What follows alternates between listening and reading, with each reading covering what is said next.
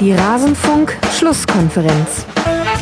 Stimmt es, dass Andi Möller mal äh, verliebt war in ihre Tochter? Habe ich gelesen hier im Buch. Ich habe es auch gelesen, also Ja. ich wusste das. Wusste ich nicht.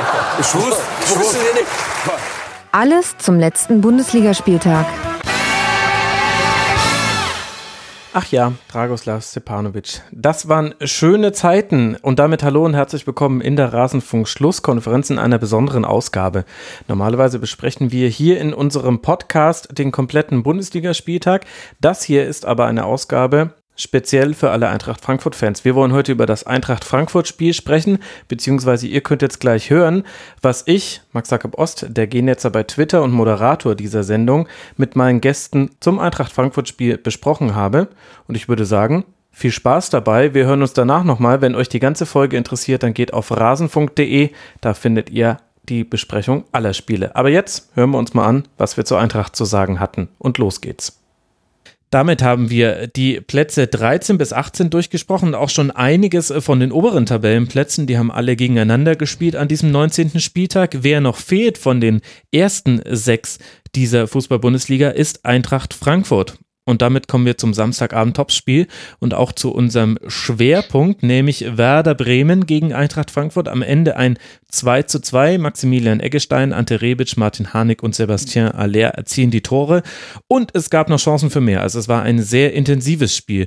Bevor wir über Werder Bremen länger sprechen, würde ich gerne Arne mit Eintracht Frankfurt starten. Wie haben die dir denn gefallen in diesem Spiel? Ja, das war ähm, ein bisschen zwiegespalten jetzt das, äh, das Fazit, wenn man da jetzt auch das erste Spiel mit reinnimmt gegen Freiburg. Da war ja, wie wir gerade angesprochen hatten, auch nicht alles Gold, was glänzte. Ähm, sie hatten das 2-3-1 gewonnen, aber äh, waren jetzt weit davon entfernt, irgendwo um das Spiel über die komplette Dauer dominiert zu haben. Und äh, Mhm. gegen Bremen ist es jetzt auch offenkundig gewesen, dass ähm, der Punkt für Frankfurt äh, auf jeden Fall besser ist als äh, für Bremen, denn Bremen sollte sich schon grämen. Aber nichtsdestotrotz, Frankfurt mit vier Ein Punkten. Unreimer Reim, aber wir lassen die, ihn dir mal durchgehen. Okay, ja, tut mir leid.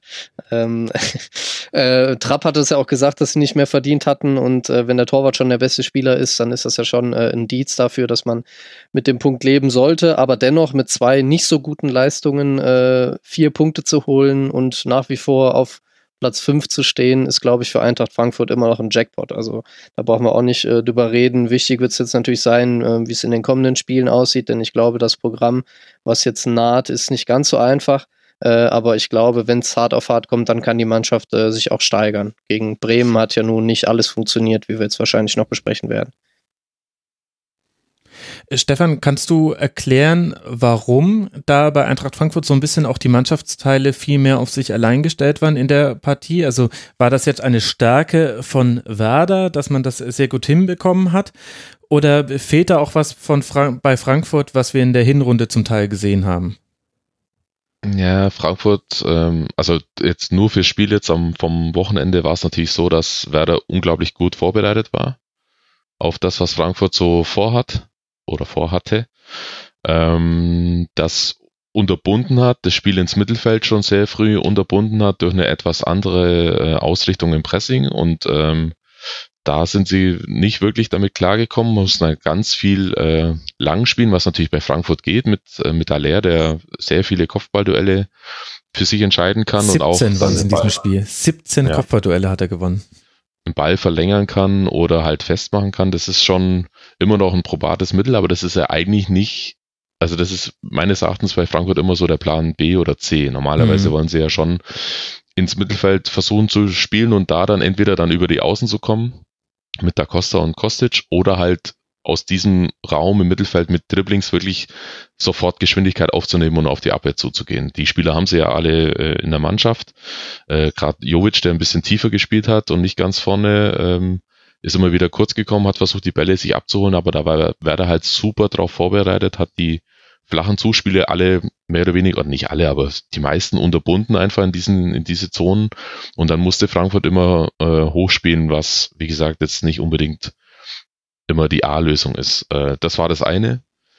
Ähm, viel gravierender meines Erachtens war aber, dass sie mit äh, mit der Art, wie Werder angegriffen hat, äh, nicht besonders gut zurechtgekommen sind. Und da muss man einfach äh, zwei Spieler dann jetzt in dem Fall hervorheben. Das waren Kruse und Eggestein, also Maximilian Eggestein, die beide ein herausragend gutes Spiel gemacht haben.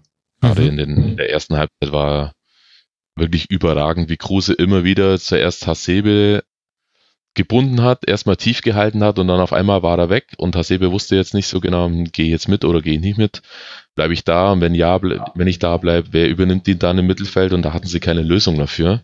Und Kruse hat es so mal wieder so geschickt gemacht, dass er ganz oft dann eben Anspielstation war und in Eggestein genauso immer wieder im Halbraum angeboten, dann wirklich mit Dynamik nach vorne oder dann äh, gepasst hat. Und so konnten sie dann Frankfurt tatsächlich auch oft mal in, um, in, in so Umkehrspielsituationen erwischen, was für Werder nicht unbedingt typisch ist, weil sie ja schon eher mh, Ballbesitz- und Positionsspiel Fußball spielen. Aber da konnte man dann schon sehen, wie der Plan war. Und äh, als der Sebe dann tatsächlich mal mitgegangen, also auch weit mitgegangen ist bei dem 1 zu 0 eben, äh, das, das war ein Einwurf von Werder in der eigenen Hälfte und Kruse kam mal wieder kurz, fast auf die Sechserposition. Hasebe klebt äh, an ihm dran, der spielt den Ball mit der Hacke und dann hat er sofort gefehlt. Ja, da war der, das ganze Ding ausgehebelt und dann war die Lücke da. Hanik spielt den Ball tief, Eggestein ist da. Dass man das dann natürlich anders verteidigen muss, ist auch klar Hm. aus Frankfurter Sicht äh, mit 3 gegen 1. Ähm, aber man konnte schon sehen, dass es einfach immer wieder Zuordnungsprobleme gab bei Frankfurt und die konnten sie eigentlich, also in der ersten Halbzeit ganz schwer und auch in der Schlussphase der Partie dann, wo Werder nochmal richtig äh, Druck aufgebaut hat, da hatten sie schon echt massive Probleme. Und die, die Spieler waren auch sehr selbstkritisch nach dem Spiel. Marco Russ und Hasebe im Prinzip alle dasselbe erzählt, äh, dass es gegen Werder unheimlich schwer war zu bestehen Hm. die auch eine äh, brutal gute Leidenschaft entwickeln konnten und dieses Topspiel bei Flutlicht im Weserstadion auch als das angenommen haben, was es, was vorher, wie es vorher deklariert war, nämlich eben als Topspiel und äh, Kofeld ja auch gesagt hat, das Stadion muss brennen und so war es ja auch dann. Aber wie kann man das lösen eigentlich? Denn das ist ja keine neue Neuigkeit, dass äh, Max Kruse immer wieder an den komischsten Ecken des Platzes auftaucht, nämlich immer da, wo er eine Lücke sieht. Also vielleicht ist Max Kruse nämlich der eigentliche Raumdeuter aktuell und gar nicht mehr so Thomas Müller. Müssten da die Sechser vielleicht ein bisschen mehr sich äh, drauf einstellen und entweder den Weg zustellen oder sich ein bisschen mehr an ihm orientieren? Was hätte da Das- Eintracht machen können?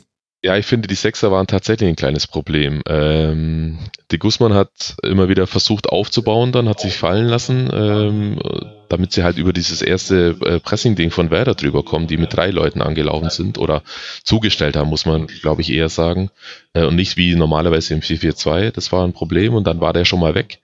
Und Rode hat meines Erachtens äh, noch nicht so eine gute Bindung zum Spiel gehabt. Da waren so zwei, drei Situationen dabei, wo es Abstimmungsprobleme gab mit den Mitspielern. Mhm. Äh, in der ersten Halbzeit hat er einmal äh, sich, also einen Ball abgespielt, hat sich dann quasi weggedreht vom Geschehen, hat den Ball aber wieder zurückbekommen und hat den dann nur noch so wegstochern können und dann gab es ein 4 gegen 3 Konter, also vier Bremer gegen drei Frankfurter. Äh, da waren so, von den Szenen gab es so mehrere, also nicht nur die eine. Und da fand ich schon, äh, dass das noch nicht so ganz gut in der Abstimmung auch war. Und es wurde erst besser, meines Erachtens, als dann der Wechsel von, äh, von Gacinovic für de Guzman kam und Mhm. Frankfurt dann ein bisschen offensiver gespielt hat halt. Und dann quasi nur noch mit einem Sechser mit Rode, der dann nur noch weggeräumt hat quasi. Dann wurde es besser und das Spiel auch offener. Aber bis dahin war es tatsächlich ein bisschen problematischer auf der, auf der Sechserposition meines Erachtens. Gut, und dann ist natürlich Arne so ein Spiel zwischen Werder und Eintracht Frankfurt auch ein bisschen äh, der Battle of the Außenbahnen. Also Augustinsson äh, gegen Da Costa und äh, Gebre Selassie und das sind jetzt nur die hintersten gegen äh, Felipe Kostic. Philipp Kostic, Entschuldigung. Felipe, jetzt wollte ich schon einen Brasilianer aus ihm machen oder was auch immer da gerade in meinem Kopf passiert ist. Hat er aber in dem Spiel jetzt, beide haben das nicht so wirklich gezeigt, ist aber vielleicht in dem Spiel weniger eine Schwäche von Eintracht Frankfurt als vielleicht eine Stärke von Augustinsson und dann eben Maximilian Eggestein muss man da, glaube ich, auf jeden Fall auch nochmal äh, federführend nennen und Martin Harnik in der ersten Halbzeit viel, dass äh, da Werder eigentlich die Duelle auf den Außenbahnen meistens für sich entschieden hat. Ja, ja, sehe ich ähnlich. Also grundsätzlich starke Leistung von Werder Bremen, auch wirklich durch die Bank ähm, und äh, auch die, die große Stärke von Eintracht Frankfurt so aus dem Spiel zu nehmen mit dem Tempo, was sie haben mit Kostic und Da Costa. Äh, das ist gelungen und ähm, ansonsten auch, was bisher noch nicht so thematisiert worden ist, äh, die Rolle von Bargfrede, äh, der ja dann wirklich auf einer Höhe Ja. mit ähm, erst Langkamp und Moisander und dann nach der Verletzung von Langkamp äh, mit Velkovic und Moisander ähm, da einen zentralen Innenverteidiger gegeben hat in der Dreierkette. Und ähm, das ist dann natürlich ähnlich wie bei der Diskussion eben um Hasebe. Das ist für diese Spieler natürlich sehr, sehr schwierig, äh, wann sie heraustreten müssen, wann sie einen Spieler bis ins Mittelfeld verfolgen und wann eben nicht. Und da hatte Bremen jetzt den Vorteil, dass sie mit Kruse jemanden haben, der diese Rolle des spielenden Neuners ähm, jetzt ein bisschen besser ausgefüllt hat in diesem Spiel, als jetzt äh, vielleicht äh, ein Aller das gemacht hat. Also wir hatten ja über, über Rebic und Jovic auch gesprochen und beide Spieler mit extremer Qualität, keine Frage, aber sie haben es eben in diesem Spiel nicht geschafft, ähm, Bargfrede wirklich vor Probleme zu stellen, weil ähm, es dann in erster Linie darum ging, äh, die langen Bälle zu verteidigen und das haben insbesondere Moisander und Langkamp und auch Velkovic äh, gut, gut erledigt und gut, ähm, ja, quasi dann das eigene Tor beschützt. Ja, was bedeutet das denn für Werder, Stefan, wenn jetzt äh, Bargfrede wieder dauerhaft zurückkehrt? Ändert das was in der Statik? Naja, also bisher war es so, dass entweder Bargfrede spielt oder Schein spielt. Kofeld mhm. lässt sich aber offen, ob er beide auch mal bringt, auch als Doppelsechs. Sie haben auch beide schon mal gespielt, aber dann eben mit Bargfrede, Bargfrede in dieser ähm, Art Libero-Position. Äh, jetzt ist er ähm, gesperrt fürs nächste Spiel, hat sich gleich die fünfte gelbe Karte abgeholt. Aber ändert aber nichts daran, dass der Spieler nicht nur statistisch, weil Werder mit ihm deutlich äh, besseren Punkteschnitt hat als ohne ihn, einfach wichtig ist für diese Mannschaft. Also der hat auch, äh, ich sage immer so, wie eine Art Quarterback dann jetzt am Wochenende gespielt. Entweder hat er halt, äh, wie Anne schon gesagt hat, in der Dreierkette oder Fünferkette, je nachdem, dann äh, sich zurückfallen lassen, um einfach noch eine tiefen Absicherung zu haben gegen Frankfurt. Ähm, oder er hat halt dann im Aufbau dann als auf seiner eigentlichen Position als Sechser vor der Abwehr gespielt und da auch wirklich schlaue Pässe auch gespielt. Wirklich viele Diagonalbälle dann versucht einzustreuen. Mhm. Mal sogar einen Hackentrick irgendwie nach dem, äh, nach dem ähm, Einwurf, glaube ich, war das. Ja. Als Kruse dann eine große Chance zum 2 zu 0 hat oder 2 zu 1, also in der ersten Halbzeit jedenfalls noch. Also man sieht schon, dass der Spieler halt unglaublich wichtig ist und dass er einfach ein anderes Profil mitbringt als die, als Schein jetzt zum Beispiel, der sehr passstark ist, sehr viel über Antizipation macht im, äh, im Spiel gegen den Ball, äh, auf zweite Bälle gehen kann, da wirklich gut ist, aber ähm, Bargfrede ist einfach ein super Ballklauer. Mhm. Das betont Kofeld auch immer wieder, der einfach für bestimmte Gegner einfach besser passt. Und Frankfurt war ganz klar so ein Gegner, dass man mit ihm dann auch eben in dieser Twitter-Position halt sehr gut äh, operieren kann. Also unheimlich wichtiger Spieler für Werder, der immer so ein bisschen ja, unterm Radar fliegt oder durchs Raster fällt, wenn man über Werder spricht. Und dann eben Maximilian Eggestein mit der, ich würde sagen, besten Leistung, die man bisher von ihm gesehen hat im Trikot von Werder Bremen. Jetzt nicht nur, weil er dieses Tor gemacht hat gegen drei Frankfurter. Wenn er ihn macht, alles wunderbar. Wenn er ihn nicht macht, dann stehe ich an dieser Stelle und sage, leg ihn bitte quer. Da waren zwei frei, aber so ist ja alles wunderbar. Hat dann auch noch den Pfosten getroffen, der war unglaublich präsent und zwar auch im Defensiven. Also vier erfolgreiche Tacklings, äh, fünf klärende Aktionen, fast jedes Dribbling, was er genommen hat, hat er auch gewonnen. Unglaublich. Koffer hat dann nach dem Spiel gesagt, Maxi Eggestein war Weltklasse. Oh, das und heißt, er spielt bei, bei Crystal Palace oder wie? Muss ich das jetzt verstehen? Wahrscheinlich, mit dem richtigen Berater schon, ja. nee, also ähm, das war, war vielleicht auch ein bisschen zu hoch gegriffen, aber an und für sich die, die Tendenz war, glaube ich, oder die Intention, was der Trainer damit sagen wollte, war, glaube ich, klar. Der war absolut überragend im wahrsten Sinne des Wortes. Ähm, unglaublich gutes Spiel gemacht. Und dann hatten wir aber ja, das war die Szene, wo Florian Kofeld gute Laune hatte. Im Intro haben wir ja aber äh, einen Teil gehört, wo er schlechte Laune hatte. Also es wurde viel über Schiedsrichterentscheidungen gesprochen nach diesem Spiel. Spielt Jovic äh, den Ball mit dem Ärmel, wie Florian Kofeld es gesagt hat, oder mit der Schulter, wie Thomas Skulski vom ZDF es gesagt hat, äh, vor dem Ausgleich von Rebic, der aber vielleicht auch noch anders auch noch hätte verteidigt werden können. Und dann eben zum Beispiel auch diese Szene, wo Rebic gegen gegen Klaassen und Augustinsson ins Dribbling geht und Augustinsson dann den Ball einfach mit der Hand stoppt im Strafraum, sah so ein bisschen Blackout-mäßig so aus, ehrlich gesagt. Also sehr komisch. Das war dann der Handstrafstoß zum 2 äh, zu 2. Also es wurde viel diskutiert und wir hatten noch eine vermeintliche Handspielsituation kurz vor Ende des Spiels, wo Velkovic oder nee, Moisander war es, Entschuldigung, den äh, Ball an die Hand bekommt. Frage, war es im Strafraum, war es außerhalb des Strafraums? Einmal würde der Video Assistant Referee eingreifen, einmal wäre es nicht äh, von Belang und war es Absicht oder war es nicht? Das ist die alte Diskussion, die wir schon tausendmal hatten. Welche Rolle, Stefan, würdest du denn sagen, spielen denn diese Schiedsrichter-Diskussionen wirklich, wenn wir jetzt mal das Sportliche von dem, was jetzt so nach so einem Spiel passiert, dann auch mal so ein bisschen versuchen zu trennen? Hatte das eine Bedeutung? Ich habe da, glaube ich, eine einigermaßen unpopuläre äh, Meinung. Äh, ich finde, dass der Markus Schmidt, der Schiedsrichter, ein gutes Spiel gemacht hat. Also der hat die Entscheidungen, die er äh, zu treffen hatte, waren richtig, abgesehen von dem Handspiel von Jovic, das für mich äh, dann spätestens in Köln auch als solches hätte gewertet werden müssen. Ich finde auch, dass das eher ähm, der Oberarm war, und jetzt zitiere ich einfach mal äh, Kofeld, wenn er sagt, mhm. Oberarm gehört zur Hand, was natürlich anatomisch nicht wirklich korrekt ist, aber ähm, man weiß, glaube ich, was er damit sagen wollte. Also in, in Realgeschwindigkeit hätte ich auch gesagt, das war die die Schulter, er nimmt ihn mit der Schulter weg den Ball, aber tatsächlich finde ich, dass es Handspiel war. Ansonsten hat der Schiedsrichter in diesem Spiel meines Erachtens nicht besonders viel falsch gemacht. Also die Stimmung war natürlich äh, aufgeheizt, auch ein bisschen durch Kofeld oder durch die Bremer Bank. Das war ja nicht nur er, das war auch Baumann, der öfter mal beim vierten Offiziellen war. Ähm, das bekommen die Zuschauer natürlich mit und dann ein Elfmeter gegen die eigene Mannschaft, der für mich absolut unstrittig war. Ja. Ähm, und am Schluss, das hat Kofeld dann tatsächlich auch noch äh, quasi zugegeben, äh, hatten sie auch noch Glück, weil es ein Handspiel war es von Moisander, aber wie du gerade äh, schon gesagt hast, dann musste man gucken, ist es jetzt auf der Linie oder nicht, um eingreifen zu können, also auf der Strafraumlinie. Ähm, das, da hatten sie tatsächlich noch Glück, dann verlieren die am Schluss das Spiel sogar noch, wenn es dumm mhm. läuft. Hätten sie auch so noch verlieren können, also Haller ja noch ja, ein in der 94. oder sowas. Ähm. Nicht also das, der Charakter des Spiels in der Schlussphase war tatsächlich so sehr wild, wie ich finde, hin und her, viel hin und her, auch auf beide, äh, in beide Richtungen, mhm. wobei Werder natürlich die besseren Ansatzchancen hatte.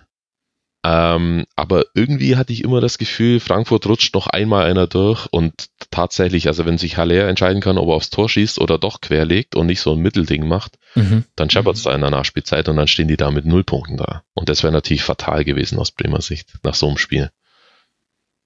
Genau. Das war eigentlich die beste Chance. Werder hatte auch Chancen, aber halt immer Schüsse, in der viel Verkehr vorm Tor war und die auch oft geblockt wurden dann. Äh, ich glaube einmal von Marco Russ noch äh, mhm. gegen Eggestein. Äh, Johannes Eggestein hat einmal ein bisschen zu lang gebraucht beim Abschluss. Das war meines Erachtens nicht so klar wie die Chance, die Frankfurt hatte. Die hatten zwar nur anderthalb Torschancen in diesem Spiel, aber die haben halt auch gezeigt, wie abgezockt diese Truppe auch sein kann. Und das fehlt Werder schon noch ein bisschen. Da, mhm. Also bei, all, bei allen Positiven, dass man sehen kann jetzt in den ersten beiden Spielen äh, nach der Winterpause, das fehlt tatsächlich noch. Chancenverwertung ist bleibt weiter ein Problem für die Mannschaft. Es gibt einfach keinen Spieler, der aus einer halben Chance mal ein Tor macht. Die brauchen tatsächlich drei oder vier erstmal, um eins, äh, um eins zu machen, oder um ein Spiel zu entscheiden. Das war in Hannover schon so. Mhm. War jetzt gegen, ähm, gegen Frankfurt auch zweimal so der Fall, dass sie da Chancen hatten, eigentlich einen Zwei-Tore-Vorsprung zu machen und dann ist es, glaube ich, deutlich einfacher zu spielen. Aber das fehlt schon noch. Und dann eben diese individuellen Fehler hinten, die dann wieder zu Toren einladen und dann hat eben Frankfurt die Qualität, die zu machen. Was ich noch vergessen habe zu erwähnen, ist, dass Haller im passiven Abseits stand beim Schuss vom Rebic und eventuell das Sichtfeld von Pavlenka behindert hat. Er hätte ihn aber wahrscheinlich trotzdem nicht gehabt, denn es war einfach ein wunderbarer Schuss, Arne, und dein Seufzer deucht sich auch in diese Richtung.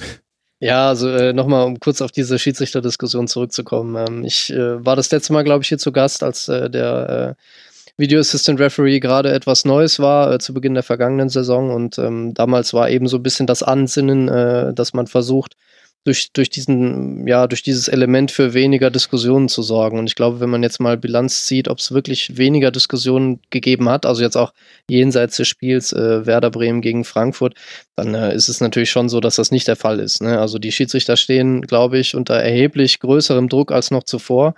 Ähm, und die letztendlichen Entscheidungen äh, werden ja immer noch durch einen Schiedsrichter getroffen. Und äh, daher finde ich die ganze Diskussion immer ein bisschen, ein bisschen ermüdend und ähm, ja, tut mir das schwer. Also jetzt gerade auch wie Manuel Baum da, was ich vorhin schon sagte, mit seiner Kritik an den Schiedsrichtern, das nachvollziehen zu können. Ähm, es gab noch als kleine Randnotiz in Frankreich gestern eine ganz interessante Szene ähm, mhm. beim Spiel zwischen PSG und äh, Stade Rennes. Da hat äh, Rennes Stürmer Niang ähm, wirklich mit einer brutalen Grätsche äh, Thilo Kehrer auf den Unterschenkel quasi getreten und äh, bei Kehrer ist alles weggeknickt. Er hat sich Gott sei Dank nicht, nicht verletzt. Ähm, Nyang hat zuerst die gelbe Karte bekommen, dann hat äh, der Schiedsrichter den Hinweis bekommen, sich das Ganze nochmal anzusehen und er hat sich wirklich nochmal angeschaut und ist bei seiner gelben Karte geblieben. Also man kann wirklich zu keinster Weise davon ausgehen, dass der Video Assistant Referee zu 100% Fehlentscheidungen ausschließt und gerade gestern diese Szene hat mich nochmal darin bestärkt, dass äh, eigentlich das Ganze drumherum und die ganzen Diskussionen, die geführt werden, äh, darüber eigentlich völlig irrelevant sind, weil es an dem Problem, dass es Fehlentscheidungen geben wird, auch immer wieder nichts ändern kann. Ja, die Video Assistant Referee Diskussion haben wir auch schon so häufig geführt in der Schlusskonferenz, dass ich dann gerne zum allgemeineren Werder-Teil überleiten würde. Stefan, jetzt haben wir mit dem Spiel, du hast es schon angesprochen, wieder so ein Spiel gehabt, was hin und her wogte und wo der Gegner auch gut noch den Sieg hätte erzielen können. Ähnliches Spiel hatte man zum Beispiel in der Hinrunde gegen Leipzig, sehr offensiv gewechselt beim Stand von 2 zu 2. Und da hat man dann tatsächlich noch das Gegentor kassiert. Florian Kofeld hat dann später gesagt, er wird immer so einwechseln, dass es um den Sieg geht. Das ist ja auch sehr positiv zu bewerten als neutraler Beobachter, ist immer was los bei Werder. Aber wo würdest du denn sagen, steht jetzt Bremen in seiner Entwicklung? In der Tabelle ist es gerade der elfte Rang mit 31 erzielten Toren, 31 kassierten Toren, also der Durchschnitt der Liga. Äh, ganz kurz zur Einordnung äh, eben. Äh, mhm. Das hört sich jetzt so ein bisschen an, als würden die da immer, äh, nicht immer, aber als würden sie dann Harakiri spielen. Das stimmt nicht. Also die, die Einwechslung in Leipzig zum Beispiel war Pizarro kurz vor Schluss die, dieser Wechsel hatte nichts mit dem Gegentor zu tun. Das, nach der, das Gegentor fällt nach dem Einwurf tief in der Werderhälfte. Äh, Pizarro ist ungefähr 80 Meter weg. Also das hatte damit nichts zu tun. Nicht, dass da ein falscher Eindruck entsteht. Mhm. Ja, stimmt. Ähm, und, auch, und auch jetzt gegen, ähm, gegen Frankfurt war das im Großen und Ganzen ein sauber abgesicherter Offensivmodus, den die da gespielt haben die Gegentore beim ersten Gegentor, da, das wäre eigentlich das äh, meines Erachtens diskutablere Gegentor aus meiner Sicht ähm, von oder ja von Werder. Äh, da hat's halt, da hat er wirklich gar nichts gestimmt, unabhängig von diesem Handspiel. Da gab's dann noch aber sechs oder sieben Pässe dazwischen. Werder hatte zweimal Ballbesitz und hat dann ein Gegentor kassiert, äh, weil die Mannschaft einfach so weit auf eine Seite gerückt ist, äh, drei Innenverteidiger auf einem Haufen, zwei Sechser auf einem Haufen und diese fünf Spieler dann tatsächlich alle auf einer Spielfeldhälfte und Rebic stand da mehr oder weniger blank vorm Tor und da war nur noch mhm. Augustinson da, der sich auch noch aus dem Zentrum äh, wegorientiert, weil er auf den Pass nach außen spekuliert und macht die Mitte auf. Also so kassierst du natürlich ein Gegentor in der Bundesliga. Hm, Moisander lässt sich noch komplett verladen. Zu, ja, wichtig, ja gut, verladen, okay, aber selbst wenn, wenn Rebic den sofort aufs Tor schießt, dann ist er bei Rebic halt bei zehn Versuchen achtmal dem Tor, mhm. 16 Meter. Also da kann ein Tor stehen, wer will, der macht den einfach weg. Und das ist eigentlich äh, diskutabel, dass, wie gesagt, Frankfurt das sowas dann auch sofort nutzt. Das ist halt der Qualität des Gegners geschuldet, aber hat jetzt an und für sich nichts mit der Art zu tun, wie Werder jetzt verteidigen will. Für die Entwicklung der Mannschaft äh, bin ich der Meinung, dass so ein Spiel äh, wichtig ist, dass sie sehen können, dass es auch ein Gegner, der wirklich vor dem ein großer Respekt da war, nicht nur wegen den drei da vorne, sondern weil Frankfurt einfach eine Mannschaft ist, die sehr viel Offensiv-Power als Team entwickeln kann. Haben sie jetzt gesehen, dass sie es wirklich gut verteidigen können, bis auf vielleicht zwei oder drei Ausnahmen ohne aber jetzt äh, sich hinten reinzustellen und da irgendwie auf Konter zu spielen oder sowas, sondern ohne ihren Stil, ihren äh, grundsätzlichen Stil ähm, aufzugeben. Das war wichtig. Was jetzt, da habe ich gerade eben schon angesprochen, natürlich noch dazukommen muss, sind so Sachen wie einfach kalt zu sein vorm Tor. Mhm. Also ich weiß nicht, ob das noch was wird in dieser Saison, weil nochmal der Spieler an und für sich nicht im Kader ist, der dann solche Dinge auch einfach mal wegknipst. Äh, das wird, glaube ich, ein Dauerproblem bleiben, aber allein die Tatsache, dass Werder in jedem Spiel, egal gegen welchen Gegner, ob der jetzt Hannover heißt oder Dortmund oder Bayern, in der Lage ist, fünf, sechs große Torchancen rauszuspielen und nicht durch Zufall irgendwie vor die Flinte zu bekommen, das zeigt schon, in welche Richtung es geht. Und äh, Kofeld hat in der Winterpause nach einer klaren Analyse der, der Hinrunde gesagt, was so die zwei, drei wichtigsten Sachen sind, an denen sie arbeiten wollen, unter anderem auch äh, Standards. Mhm. Da müssen wir mal gucken, da dann jetzt unterm Strich tatsächlich dabei rumkommt, aber die ersten Ansätze, auch im letzten Drittel dann wieder mit mehr Geschwindigkeit dann in die Tiefe zu kommen, die, ähm, die sind auf jeden Fall schon da. Und also ich glaube, dass die, die Mannschaft steht voll drin in der Entwicklung, wie du es gerade eben schon angesprochen hast, ist aber noch längst nicht am Ende.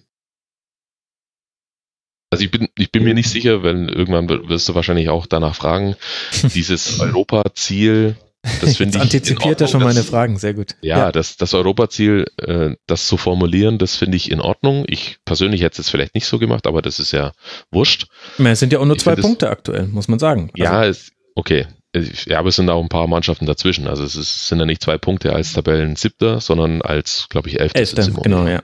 Was erstmal belanglos ist, meines Erachtens. Ob die jetzt elfter sind oder neunter, macht da, spielt ja momentan keine Rolle. Ähm, aber dieses, ich glaube, ich bezweifle, dass es reichen wird für Europa, weil sie, glaube ich, in diesen entscheidenden Sequenzen eben vor dem äh, gegnerischen Tor, da sind sie einfach nicht so wie andere Mannschaften. Alles andere ist schon auf einem richtig guten Weg. Und da würdest du auch die Defensive mit einbeziehen bei 31 Gegentoren. Ich habe nochmal vor der Sendung recherchiert. Nach Expected Goals, also statistische Wahrscheinlichkeit der Gegentreffer, hätte man sogar drei Treffer mehr noch kassieren müssen und hätte ein Pünktchen weniger als aktuell. Also da hat man auch Pavlenka, würde ich da mal noch mit reinrechnen als positiven Faktor. Ist dir das auch stabil genug? Ist das einfach ein, in Anführungszeichen, Kollateralschaden, den man mitnehmen muss, wenn man einen riskanteren und offensiv ausgerichteten Fußball Fußball spielt? Mm, ja und nein. Also ich, es gibt äh, unbestritten, glaube ich, äh, Defizite in der Geschwindigkeit. Also sie haben keine, ich sage immer, sie haben keinen Innenverteidiger, der noch löschen kann, der mal noch was weglaufen kann, so wie du, wie wir es vorhin bei den Bayern hatten, Süle, der einfach dann auch schnell genug ist, ganz lapidar mhm. in so einem Laufduell so einen Spieler haben sie nicht. Velkovic ist noch quasi der schnellste und dann haben sie noch Langkamp, der momentan eigentlich die Nase vorn hat auf der rechten Innenverteidigerposition und Moisander, die ganz andere Qualitäten haben, aber garantiert nicht die Antritts- oder Endgeschwindigkeit. Ähm, dazu kommt halt mit Bargbrede und auch Shahin Sechser davor, die das eigentlich auch nicht haben, also nicht eigentlich, sondern die das auch nicht haben. Und das kann in dem einen oder anderen Spiel dann tatsächlich mal zu Problemen führen. An der grundsätzlichen Herangehensweise wird sich aber nichts ändern. Also nochmal, die, es wird da kein Harakiri-Fußball gespielt. Das, das ist, man muss es als Gesamtkonzeption sehen und da gehört das offenbar und leider aus Werder Sicht immer noch dazu, dass sie relativ, also zumindest für einen UEFA Cup äh, Aspiranten viele Gegentore kassieren. Aber ich glaube, Kofeld wird sich davon in keiner Weise abbringen lassen, das fortzuführen. Und äh, er sagt selber immer, die Wahrscheinlichkeit, Spiele zu gewinnen, erhöht sich nicht jetzt unbedingt dadurch, dass ich äh, mich auf die Defensive ähm, äh, fokussiere, sondern ja. dass ich mein Spiel nach vorne weiter verbessere. Und das sehe ich im Prinzip genauso. Dann noch eine etwas äh, gewagtere These. Ich weiß nicht, ob ich da zwei Dinge in Zusammenhang bringe, die vielleicht gar nicht miteinander zusammenhängen. Aber diese Aufgeregtheit von Florian Kofeld an der Seitenlinie, die wir jetzt ja in dem Fall auch im Intro, auch nach dem Spiel noch erlebt haben, auch noch eine ganze Weile nach dem Spiel, hängt die auch damit zusammen, dass man dann eben auch manchmal beim Verdaddeln von Chancen so ein bisschen aufgeregt ist. Also gegen Hannover 96 erinnere ich mich an ein paar Szenen, wo ich mir, wo ich das Gefühl hatte, wenn einer von euch jetzt einfach mal geguckt hätte, wo steht das Tor, wo ist der nächste Verteidiger, dann hätte er den Ball einfach neben dem Pfosten, und zwar innerhalb des Tores, platziert und hätte ihn quasi reingeschoben. Hängt das zusammen oder, oder ist einfach Werder Bremen ein solcher Verein, der eben auch das braucht. Im Positiven hat es ja auch in dem Spiel ja auch zu vielen tollen Umschaltmomenten und so weiter geführt. Mm, ja, das ist eine, glaube ich, etwas zu gewagte These. Also du meinst quasi, dass die, dass die Aufgeregtheit des Trainers sich überträgt auf die Spieler? So ein bisschen. Oder vielleicht auch sinnbildlich ah, nee, dafür ich, ist, nee, dass nee. es bei beiden fehlt, bei Mannschaft und bei Nein. Trainer. Nee, das glaube ich nicht. Also Kofeld ist also so so unglaublich gut rhetorisch und ähm, sachlich der sein kann, während der 90 Minuten ist er tatsächlich echt hibbelig, finde ich. Mhm. Also und auch ganz viele so kleine Bewegungen und der muss, der braucht einfach ein Ventil, um das so rauszulassen. Äh, aber die anderen auf der Bank sind ja eigentlich eher so genau das Gegenteil. Also Thomas Horsch ist ja, der holt ihn dann auch immer wieder zurück von der Seitenlinie und sagt, jetzt mach mal wieder ruhiger, wenn es mal ganz hektisch wird. Borowski ist jetzt auch keiner, der da jetzt ständig aufspringt und Baumann ja so und so nicht. Also die sind eigentlich, äh, die können den da immer schon ganz gut einfangen, wenn er es nicht selber äh, hinbekommt. Aber da hast du recht, er ist meines Erachtens auch ein, ein deutlich ein aktiverer Trainer, sage ich jetzt mal vorsichtig, als das andere sind. Aber dass das jetzt mit der Mannschaft in der Entscheidungsfindung vorm Tor zu tun hat, äh, sehe ich überhaupt nicht so. Ja. Das ist einfach, das sind gelernte oder Dinge, die man sich im Training aneignen muss, die man lernen muss, in diese, in diese sehr, sehr kurzen Phasen des Spiels eine, eine Routine reinzubringen, in der man dann wirklich äh, den richtigen, die richtige Entscheidung trifft, den Torabschluss oder den Querpass, wie auch immer. Ähm, und man darf halt auch nicht vergessen, ähm, jetzt in dieser Offensive sind natürlich mit Pizarro, ist klar, und mit Hanik zwei gestandene und Kruse meinetwegen auch noch mit dazu. Äh, dann sagen wir drei gestandene Spieler, ähm, die ordentliche Erfahrung mitbringen. Mhm. Aber es gibt natürlich auch sehr viele junge Spieler. Also Sargent, äh, Johannes Eggestein, auch Rashica ist jetzt seit einem Jahr in der Bundesliga die müssen das, die müssen das alles auch noch lernen. Ja. Also das ja. ist nicht so, dass es das jetzt einfach vom, vom Himmel fällt und die da äh, Tore en masse äh, schießen, sondern das ist auch ein Prozess, der dem einen oder anderen zu lange dauert, aber so ist es nun mal. Also das darf man halt einfach nicht vergessen. Und wenn das mein, ich finde, ich sage mal, wenn das mein kleinstes Problem ist, den, den Abschluss dann hinzubekommen, ich glaube, daran kann man arbeiten und äh, wenn ich jetzt keine Torchancen mehr hätte, das fände ich als eigentlich grundlegenderes Problem. Aber das ist ja bei Werder nicht der Fall. Ich finde, das bindet dieses Segment eigentlich mit einem schönen äh, Werder-grünen Schleifchen zusammen. Für Werder geht es jetzt dann weiter in Nürnberg, in Dortmund im DFB-Pokal und dann zu Hause gegen den FC Augsburg. Und Eintracht Frankfurt hat jetzt eine geile Folge von Spielen, finde ich. Zu Hause gegen Dortmund, in Leipzig, in Donetsk, zu Hause gegen Gladbach. Das ist irgendwie eine schöne Abfolge an ganz unterschiedlichen Spielen mit unterschiedlicher Bedeutung für diesen Verein. Zwei Spiele fehlen uns noch an diesem 19. Bundesligaspieltag und das eine davon fand schon am Freitagabend statt, nämlich Hertha BSC gegen Schalke 04 mit einem 2 zu 2. Alle Tore fallen in der ersten Halbzeit und dabei verschieben sich nicht nur die Formation, sondern auch Spielanteile über die Partie eigentlich ständig. Unter anderem Arne auch deshalb, weil bei Schalke mit Schöpf, Stamboli und Skripski gleich drei Spieler verletzungs bedingt ausfallen. Da habe ich mir. So, und das war er, der Teil aus der Rasenfunk-Schlusskonferenz zu Eintracht Frankfurt. Wie gesagt, wenn euch alle Spiele interessieren, dann geht doch mal auf rasenfunk.de. Da findet ihr unsere ganze Spieltagsbesprechung und noch viel mehr. Wir sprechen auch immer wieder über europäische Top-Ligen. Wir sprechen über zeitlose Themen des Fußballs. Hört mal rein im Rasenfunk. Ansonsten hören wir uns sehr gerne wieder, wenn ihr mögt, hier an diesem Ort und an dieser Stelle dann wieder zur Eintracht Frankfurt. Macht's gut. Ciao.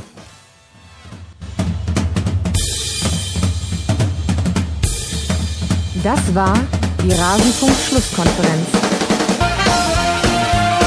Wir gehen nun zurück in die angeschlossenen Funkhäuser.